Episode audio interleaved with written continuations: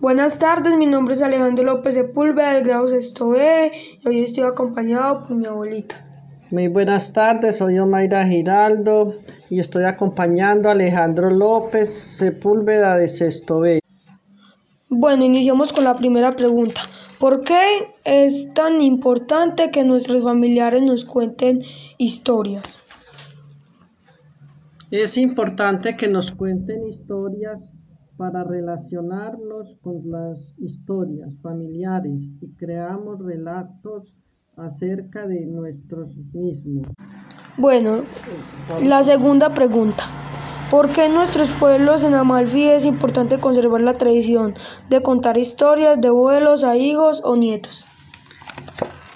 Bueno, la segunda pregunta. Para seguir, es importante contar historias a...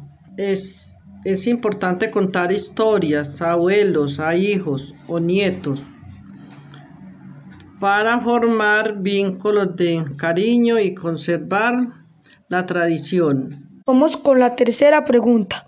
¿Por qué la tradición oral es tan importante para nuestros familiares?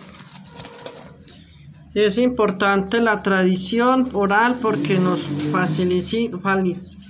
facilita el intercambio de información. La cuarta pregunta. ¿Por qué anteriormente los abuelos sabían tantas historias? Porque, porque a estas historias han pasado de generación en generación. Bueno, la quinta y última pregunta, ¿por qué cuando los abuelos nos cuentan historias es importante reflexionar de ellas? Es importante para tener conocimiento sobre nuestras raíces y la enseñanza que nos deja.